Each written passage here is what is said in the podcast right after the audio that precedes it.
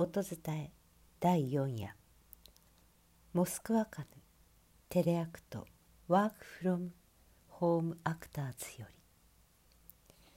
テレアクトとは劇作家モスクワカヌ自分の生存戦略のために脚本を書いてみるプロジェクト。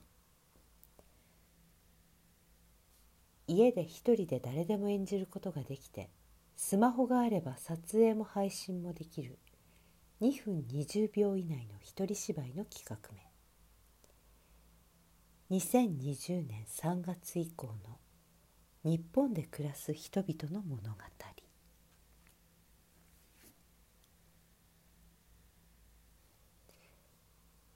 自炊で死ぬ人類系 YouTuber 登場人物。自炊で死ぬ人類系 YouTuber かっこ性別は問わない自炊で死ぬ人類系 YouTuber が動画配信をしている、えー、最近みんな家にいる時間が長いせいで自炊がブームって話を聞いたんですけれど私これね危険だと思うんですよ。いや自炊のことをねみんな料理だと思ってるでしょ？違うんですよ。自炊はねサバイバル。うん。自炊で死ぬからね人は。そんなに簡単にねブームとかにしちゃいけない本当は。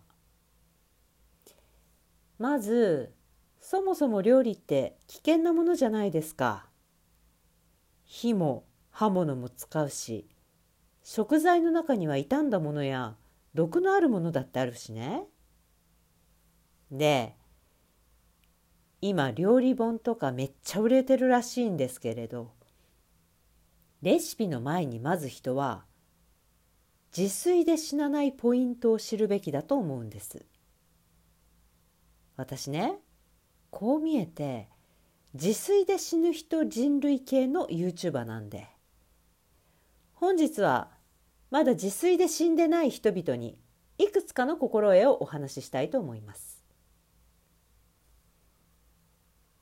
まず熱した油に水を加えない多くは語りませんがシンプルに死にますあと安いからって魚のアラとか爪のついている鶏の足とか買わない。やつらは自炊初心者の料理へのモチベを殺してきます。肉を生で食べない。賞味期限が過ぎた肉を無理に焼いて食べようとしてしない。こう、表面がうっすら緑色になった肉を塩振って火を通せばいけるとか思わない。塩にもね救えない食材はあるの。あと火を通すっていう行為は万能じゃない。塩と炎を信じすぎないこと。ちなみに私はかつて信じてお腹は壊さなかったけど熱は出たよね。ラスト。肉や魚は基本切って使うものだと心得る。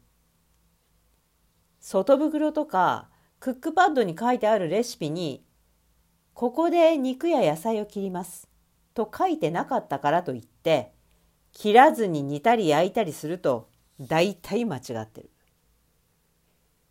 さらにそういう時世間では往々にして説明不足だったレシピではなくレシピに忠実だったこちらが書いてなくてもわかるでしょ？敵に攻められて人間関係が死にます。以上、自炊で死なないための心得でした。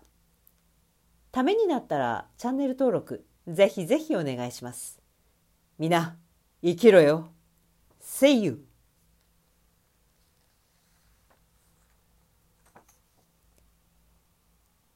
自炊で死ぬ人類系 YouTuber 作モスクワカヌ音伝え。中山優子でした。